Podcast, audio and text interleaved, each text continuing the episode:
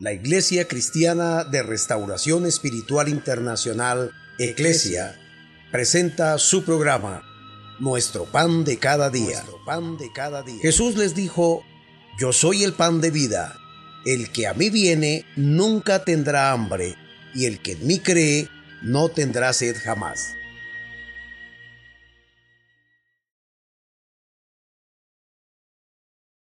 Dios les bendiga. Su pastor y amigo Oscar Orjuela Gómez. Felices de llegar hasta sus hogares para avanzar en este hermoso discipulado. Ya hemos visto cómo culminará todo el asunto de la raza humana, de los tratos de Dios con la vida del hombre. Y cómo un pueblo que le ha creído a Dios ha permanecido y permanecerá por la eternidad. Ahora quiero regresar un momento para mirar no qué va a pasar allá en la eternidad, porque ya lo sabemos. Es sencillamente como en nuestro diario vivir, el creyente tiene que enfrentar un sinnúmero de situaciones, de adversidades, de vicisitudes, y para ello Dios le ha dotado con unas armas espirituales para que él pueda hacer defensa de su fe y vivir en esta tierra, entre tanto que él viene a arrebatarnos y de ahí en adelante todos los privilegios y beneficios que el ser humano tiene. La enseñanza de este día corresponde a las armas del cristiano. Uno dirá, pero si acaso el creyente no se supone que es una persona conocedora de Dios, temerosa de Dios, y que cada día quiere parecerse más a su maestro. Claro, es eso por lo que seguimos al maestro, porque nos queremos parecer a él, queremos obedecerle, seguir sus pisadas y vivir como él anduvo en la tierra. Eso dice la palabra. El que dice que ama a Dios debe andar como él anduvo. Ahora, San Pablo, el apóstol, a quien se le ha dado toda esta revelación maravillosa de la gracia de Dios, de la vida cristiana, escribe en una de sus epístolas, hermosa y especial, en la segunda epístola a los Corintios capítulo 10 versículo 3 y 4. Dice la escritura, pues aunque andamos en la carne, no militamos según la carne. Miren lo que está diciendo el apóstol. San Pablo está diciendo, si bien es cierto que estamos nosotros en un cuerpo humano de carne y hueso, aunque andamos en esta carne, es decir, en este cuerpo, en esta naturaleza, no peleamos, no militamos según la carne. Versículo 4 dice, porque las armas de nuestra milicia no son carnales, sino poderosas en Dios para la destrucción de fortalezas. ¿Qué muestra esto? Que Dios dota al cristiano de una serie de herramientas, de armas espirituales, para que pueda tener victorias grandes en todo lo que se le presenta en su diario caminar.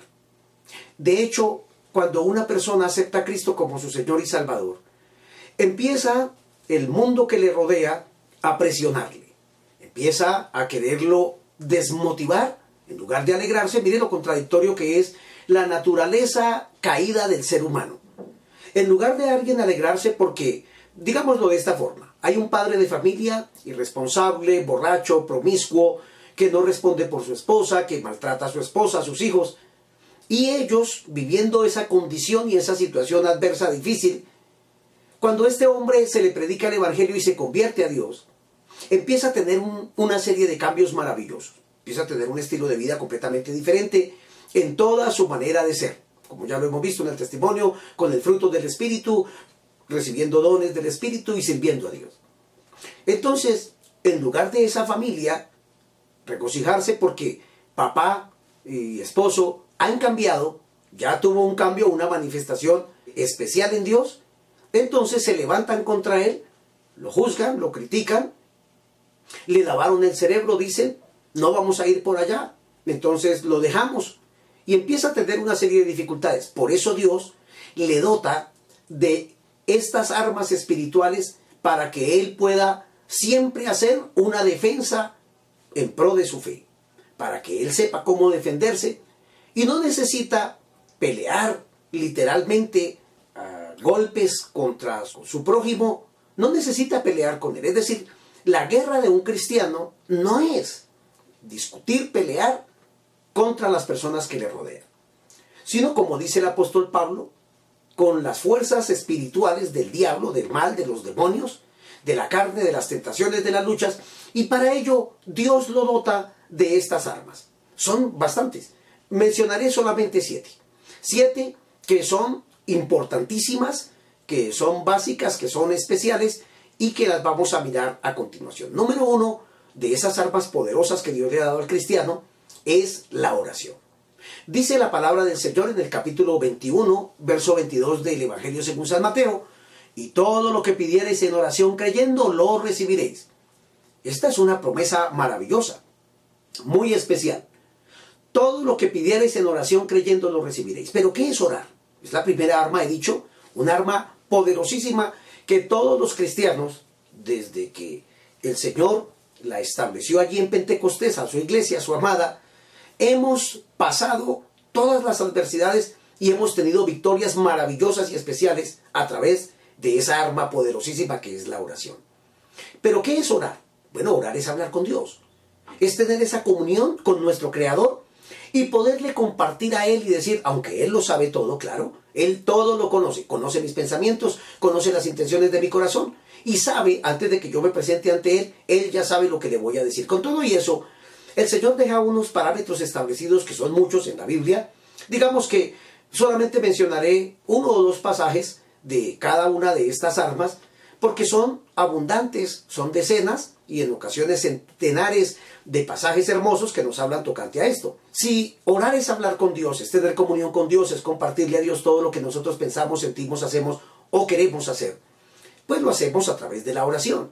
Y todo dice el escritor eh, que hemos citado, todo lo que pidierais en oración, creyendo, lo recibiréis. Palabras del Maestro, del Señor Jesucristo, y que Mateo las registra de esa manera en el libro que ha escrito. Pero dice algo más la palabra del Señor. Un pasaje tan conocido es Mateo capítulo 6, del versículo 5 en adelante, como por allá hasta el verso 15, y muchos más pasajes como Lucas. Dice la escritura en esos dos pasajes que los discípulos se reunieron aparte con el maestro y le dijeron, enséñanos a orar. Y me llama muchísimo la atención que hay personas que suponen que orar es repetir mecánicamente un rezo que se aprendieron. Y Jesús dijo enfáticamente en el versículo 5 del capítulo 6 de Mateo, y cuando ores, no seas como los hipócritas, porque ellos aman el orar en pie en las sinagogas y en las esquinas de las calles para ser vistos de los hombres. De cierto os digo que ya tienen su recompensa. Es decir, el premio que Dios les va a dar a ellos, pues es sencillamente eso, su hipocresía de querer que la gente los vea.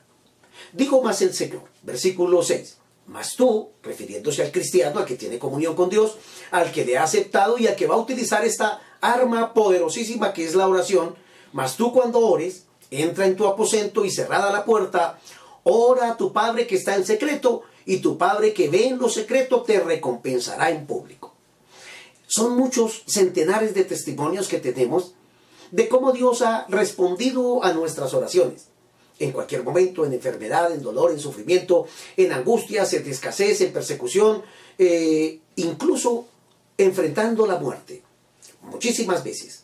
Pero ha habido siempre esa arma en nuestro corazón, en nuestros labios, para decirle a Dios, Señor, tu palabra dice, la Biblia dice, nos diste una promesa, creo a esa verdad y empezamos a orar. Señor, tú sabes lo que me pasa, glorifícate, todo lo entrego en tus manos.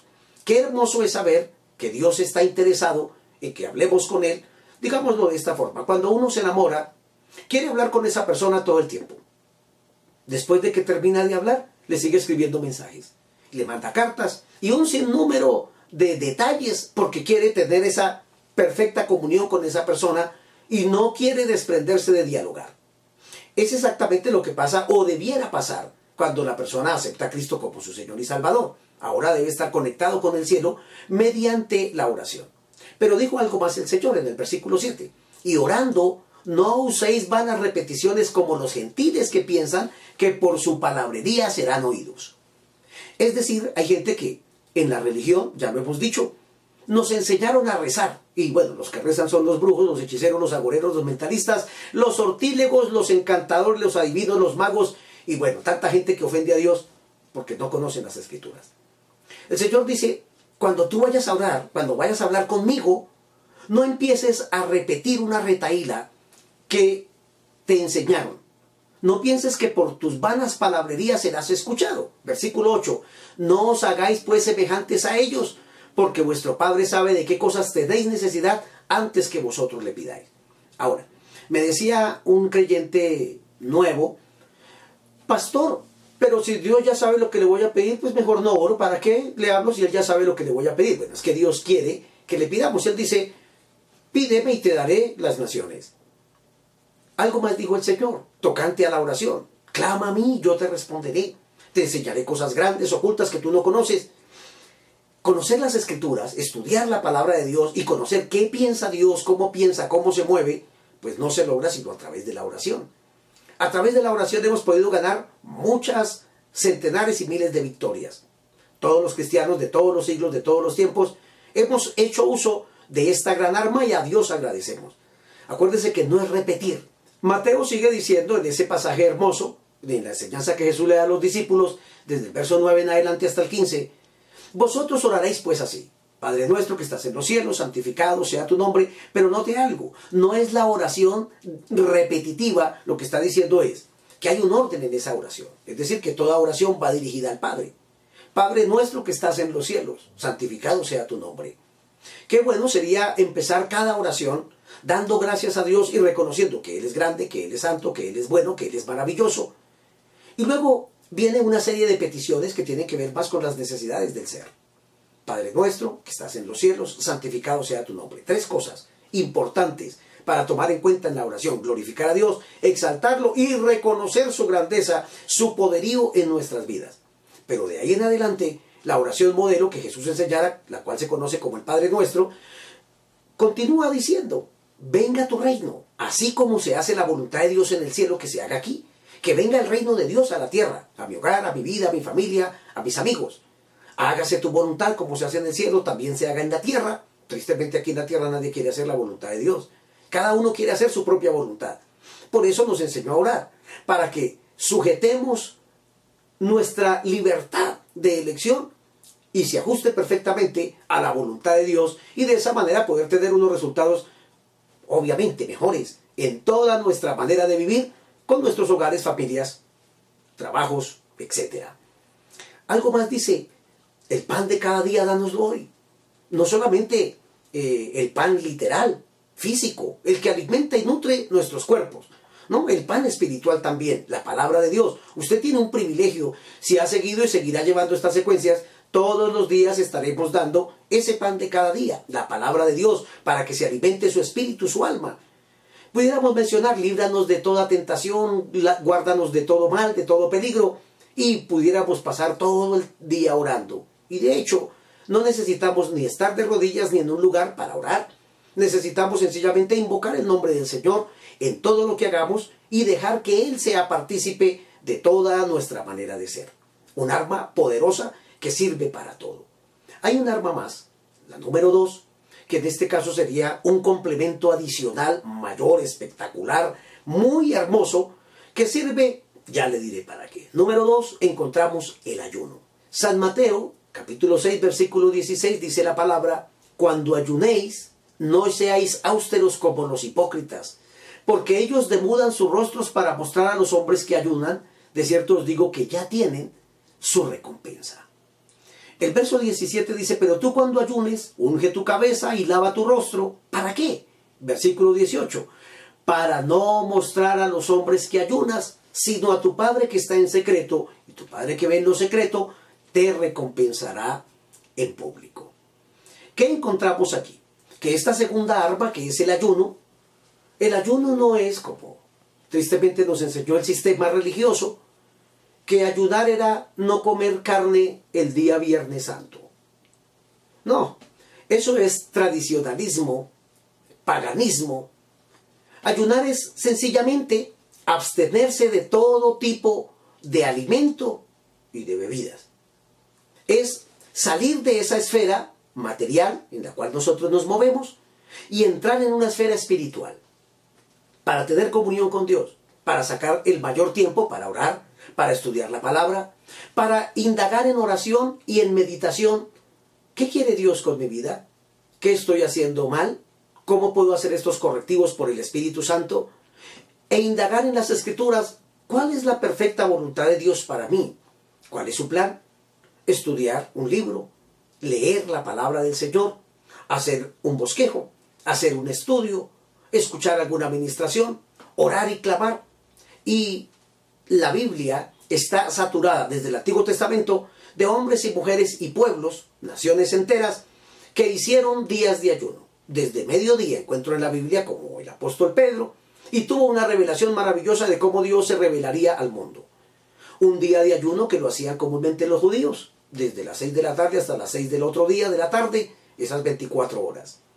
Tres días de ayuno donde una reina ayuna con todo el pueblo porque los iban a exterminar, a los judíos los iban a matar a todos, y en tres días de ayuno ellos se humillaron ante Dios, clamaron a Dios, reprendieron toda obra que los estaba agobiando, presentaron ante Dios esa petición, esa angustia, y Dios libró a este pueblo milagrosamente del exterminio. Siete días de ayuno hizo el salmista David para saber cuál era la voluntad de Dios tocante a una situación que estaba viviendo. Es decir, sirve para todo. Luego vienen diez días de ayuno.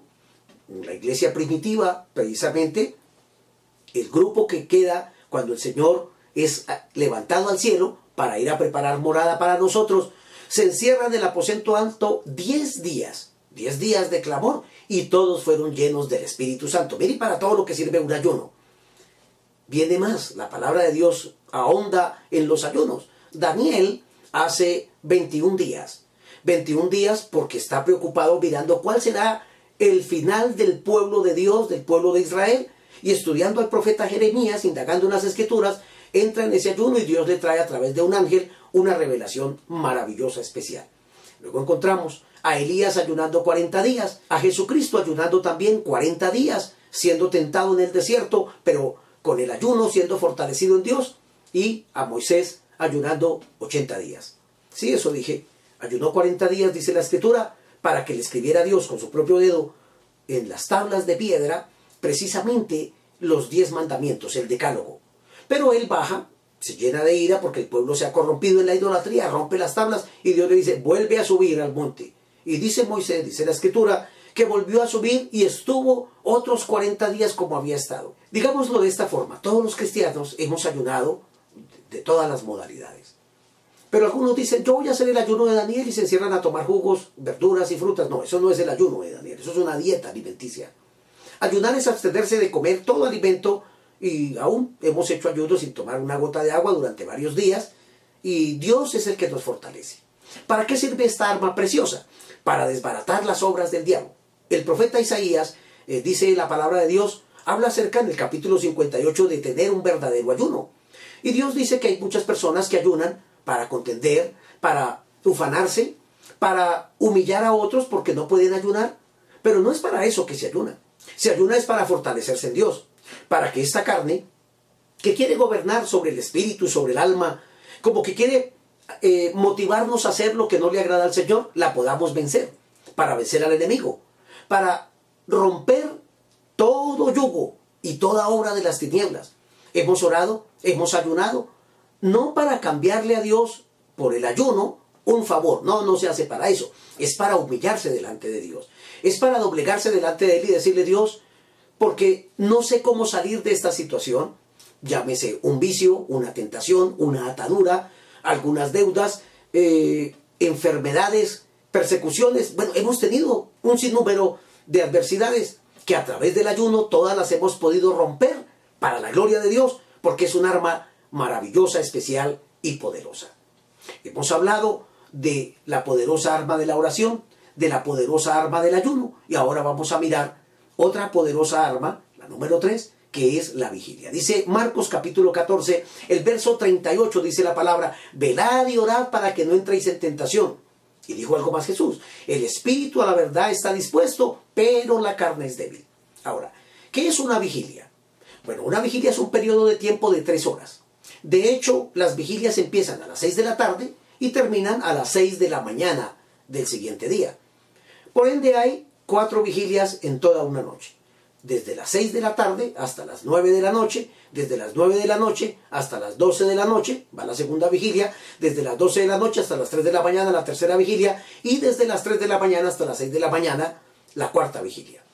La Biblia registra un pasaje donde Jesús ha alimentado a una multitud. Ha sanado enfermos, ha libertado a los cautivos. Envía a los discípulos que vayan delante de él y ellos tienen un gran problema. Su barca está siendo azotada por las olas y ellos creen que se van a negar en ese episodio. Ellos creen que van a perecer. Se levanta las olas, el viento es contrario y Jesús, dice la escritura, se aparece andando sobre las aguas del mar a la cuarta vigilia de la noche, es decir, en la madrugada. Digamos desde las 3, 4 de la mañana en adelante, en esa última vigilia, Jesús se aparece a ellos. Eso es vigilar. Vigilar es no dormir. Vigilar es, precisamente, su nombre lo dice, estar vigilante. No es solamente pasar determinado tiempo en la noche. Y algunas personas dicen, voy a mirar una película en la vigilia. Yo no estoy diciendo que eso sea pecado. De hecho, tanto el ayuno como la vigilia, pues debería tener un periodo maravilloso de oración, de clamor, de ruego, de súplica, porque también en vigilias Dios nos ha concedido privilegios maravillosos y nos ha dado victorias maravillosas y especiales por haber apartado ese tiempo.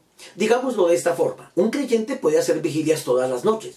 Como ya he dicho que una noche se compone de cuatro vigilias, digamos que alguien pudiera decir, Señor, hoy voy a hacer una vigilia es decir, una vigilia. Una vigilia es tres horas. Tres horas orando, tres horas leyendo la escritura, tres horas leyendo un libro y dedicándole ese tiempo a Dios en meditación y pudiera ir a descansar tranquilo y en paz. Hizo una vigilia. Y hacerla desde las seis de la tarde hasta el otro día, porque hay personas que también dicen, si no pasa toda la noche de rodillas orando, Dios no lo escucha, se va para el infierno. No, no, así no es. Dios es tan justo y tan bueno es Dios tan maravilloso que sabe que cada persona tiene también sus quehaceres y Dios lo que quiere es un tiempo de calidad que nosotros le brindemos. Por tanto, no se preocupe tanto por saber que pasó de rodillas desde las 6 de la noche hasta las 6 de la mañana. Bueno, los que Dios nos ha permitido en algunas ocasiones, tampoco todos los días, hacer eso, sí es maravilloso. Pero no lo tomemos como, ahora voy a subir un escalón más y voy a tener un récord para competir con mis hermanos. No, no es para competir que vigilamos, es para tener comunión con Dios y porque el pasaje lo dice, velad y orad para que no entréis en tentación. Es decir, si alguna tentación le está agobiando, pues qué bueno sacar unas horas para orar, tocante a eso, y le aseguro que al otro día buenas cosas vienen para la gloria del Señor y el desarrollo y crecimiento de nuestras almas. Hemos visto oración, hemos visto ayuno, hemos visto vigilia. Miremos esa arma número 4. Dice la palabra en Efesios capítulo 6, versículo 10. Por lo demás, hermanos míos, fortaleceos en el Señor y en el poder de su fuerza. Es decir, mire, un arma. Fortalezcase en las armas de Dios. ¿Cómo? Vestidos de toda la armadura de Dios para que podáis estar firmes contra las acechanzas del diablo. Eso dice el verso 11. Verso 12 dice algo especial. Porque no tenemos lucha contra sangre y carne, sino contra principados, contra potestades, contra los gobernadores de las tinieblas de este siglo, contra huestes espirituales de maldad en las regiones celestes. Es decir, el creyente está luchando en la tierra, pero su guerra, su, su batalla espiritual, la está librando en el segundo cielo, donde están los principados, las potestades, los gobernadores de las tinieblas y las huestes espirituales de maldad. Entonces San Pablo nos dice, ármese con toda la armadura de Dios. Digámoslo así, como un guerrero que se pone una cota de malla, se pone una armadura, tiene varios elementos, porque está peleando una batalla espiritual. Note que la pelea no es mi esposa es difícil de llevar, no soporto a mi marido, mis hijos son terribles, no sé qué hacer con ellos, tengo un vecino irritable que no lo soporto. Bueno, cualquiera que fuere la situación que estamos viviendo, la pelea no es contra ellos, es contra el que lucha para atar a esas personas y hacernos la vida imposible. Si entramos a orar, a ayudar, a reprender las obras de las tinieblas, nos ponemos la armadura de Dios y entonces esas armaduras no se venden en ninguna parte. No las venden en las librerías cristianas, ni nadie las fabrica. De pronto las hacemos para ilustrarla. Pero realmente, ¿qué es la armadura de Dios? La armadura de Dios son acciones son situaciones que nosotros hacemos conociendo la palabra del Señor. Efesios 6:13 dice, por tanto tomad toda la armadura de Dios para que podáis resistir en el día malo y habiendo acabado todo estar firmes. Es decir, que podamos tener la victoria. Y empieza a hablar de esta manera. estad pues firmes, ceñidos vuestros lomos con la verdad y vestidos con la coraza de justicia. Aquí habla de dos cosas, esa armadura. La primera, que nos ciñamos, es decir, es un cinturón de la verdad. Yo he visto creyentes que le dicen a las congregaciones, ministros, hermanos, vamos a ponernos la armadura. Y todo el mundo empieza a hacer el simulacro de ponerse y arreglarse y ya vamos a pelear contra el diablo, vamos a pelear, aquí estamos y empiezan a marchar. Bueno, la ilustración pueda que sea aceptable, pero la armadura de Dios no es algo que uno se coloca. La armadura de Dios es lo que yo practico en el Evangelio. Por eso quiero enfatizarlo de esta manera. Seguidos vuestros lomos con la verdad, es decir, amárrese la cintura con un cinturón de la verdad. ¿Qué quiere decir esto? No diga mentiras, diga siempre la verdad. Cuando un cristiano dice la verdad, ahí se está amarrando el cinturón de una armadura. Dice algo más.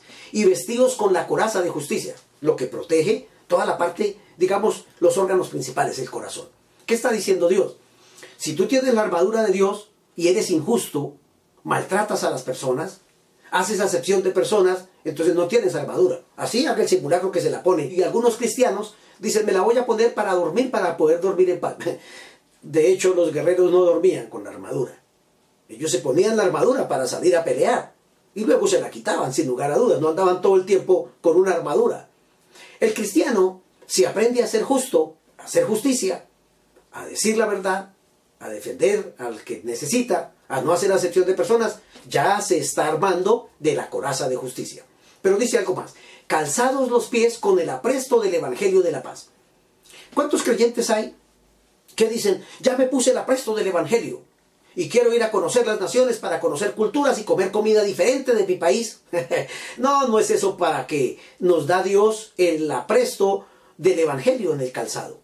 Es para ir a predicar el Evangelio. Decir, si yo no predico el Evangelio, si yo no comparto esta verdad con nadie, pues sencillamente, espiritualmente, estaré descalzo y peligrando que mis pies se corten. Continuamos viendo todas estas armas que aparecen dentro de la armadura de Dios. Versículo 16 dice, sobre todo, tomad el escudo de la fe con que podáis apagar todos los dardos de fuego del maligno. Es por la fe que peleamos las batallas. Es por la fe que hemos recibido sanidad divina. Es por la fe que hemos sido llenos del Espíritu Santo. Es por la fe que Dios ha tratado con nuestros enemigos. Es por la fe que Dios nos ha dado bendiciones y provisiones maravillosas. La fe es creer. No es salir con un escudo y decir, todo se tiene que dar. No, no funciona de esa manera. No es una varita mágica. Es creerle a Dios. Y para creer a Dios y que esas promesas de la Biblia salten de la palabra y se vuelvan una realidad en nosotros, pues debo conocer las escrituras. Dice algo más y tomad el yelmo de la salvación y la espada del Espíritu que es la palabra de Dios. El yelmo de la salvación es precisamente lo que llamaríamos como el casco, el casco de un guerrero. ¿Qué está diciendo Dios? Que nuestra mente, nuestros pensamientos deben estar cimentados en la palabra de Dios. No es literalmente ponerse un casco y salir allá a lucir lo dorado del casco, sino tener pensamientos centrados en Dios y la espada del Espíritu, que es la palabra de Dios. Es decir, un creyente que no estudia la Biblia, que no estudia la palabra del Señor, no va a poderse defender de las tinieblas. Jesús reprendió a Satanás cuando estaba siendo tentado en el desierto y por la palabra, por la espada, le dijo, escrito está tres veces. Y Satanás tuvo que huir de él. De igual manera, Satanás tiene que huir de nosotros. Santiago lo dice de esta manera. Resistid al diablo y de vosotros huirá. Qué bueno es saber que si yo vivo para Dios y tengo esa espada del Espíritu, entonces Dios me va a ayudar. Pero termina el pasaje diciendo, en el verso 18, orando en todo tiempo con toda oración y súplica en el Espíritu Santo y velando en ello con toda perseverancia y súplica por todos los santos. Es decir, este paquete de armas espirituales son maravillosos, sirven para todo, pero son acciones. Miremos otra arma especial. El arma número 5 es la palabra de Dios. San Pablo escribiendo a los colosenses en el capítulo 3, versículo 16, dice la escritura, la palabra de Cristo mora en abundancia en vosotros, enseñándoos y exhortándoos unos a otros en toda sabiduría, cantando con gracia en nuestros corazones al Señor, con salmos e himnos y cánticos espirituales. Note lo que está diciendo, que si la palabra de Dios abunda en mi corazón, tendré siempre una respuesta sabia.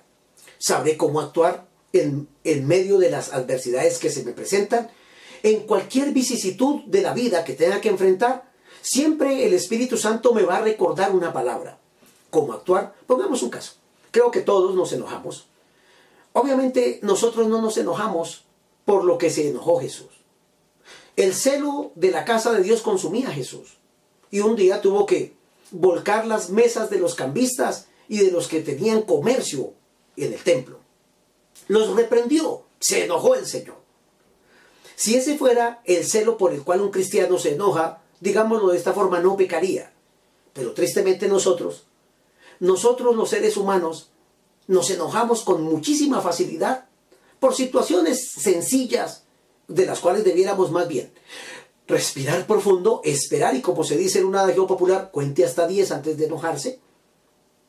¿Por qué se hace este ejercicio? Porque mientras uno cuenta, uno, dos, tres, sencillamente se va a apaciguar.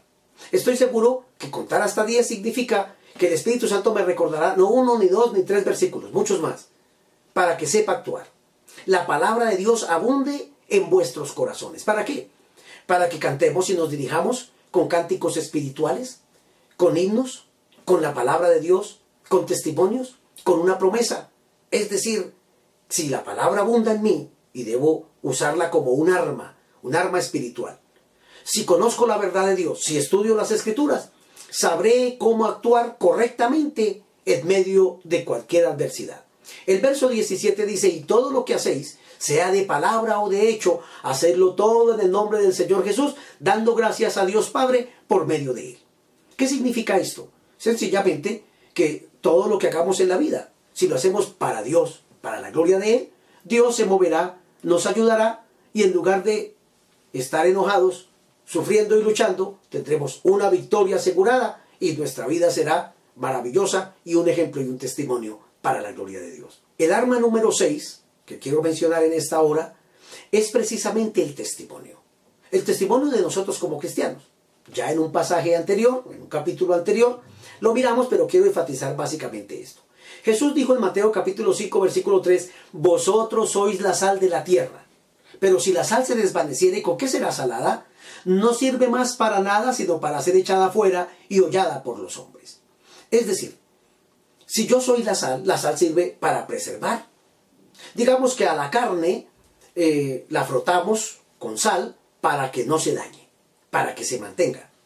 Nosotros, los cristianos, porque el Espíritu de Dios vive en nosotros, porque Dios está con nosotros, somos eso, somos sal. Por causa de la iglesia, Dios no ha derramado todos los juicios que Él tiene porque el ser humano ha hecho enojar a Dios sobremanera. Pero porque está la iglesia, que es la sal de la tierra, Dios se abstiene por el momento de derramar los terribles juicios. Cuando la iglesia sea quitada, por eso en la gran tribulación vimos, los juicios de Dios serán desatados porque Dios está irado con el ser humano. Somos sal. Pero si la sal se desvanece, es decir, si el cristiano, en lugar de tener la armadura de Dios, empieza a mentir, engaña, estafa, roba, pues entonces no va a ser sal, no va a ser un testimonio limpio. Por ello, en el trabajo, en el estudio, en todas partes donde vayamos, siempre andemos con la verdad. Y Dios nos honrará, nos bendecirá. Dijo más el Señor, versículo 14, vosotros sois la luz del mundo. Una ciudad asentada sobre un monte no se puede esconder. Es decir, si en un monte se erigiera una ciudad, pues no se va a dejar ese monte sin luz. Se pondría en el monte precisamente para que las demás personas, cuando miraran a ese monte, dijeran, uy, allá hay una ciudad hermosa, o bueno, y daría las cualidades características de esa ciudad. Así es el creyente. Somos eso, somos la luz del mundo. La gente nos observa, la gente mira y algunas personas hasta atrevidas dicen, vamos a pegarle a este a ver si es cierto que a uno le pega a un cristiano una cachetada por una mejilla y él voltea la otra para que le den. Bueno, realmente no es así.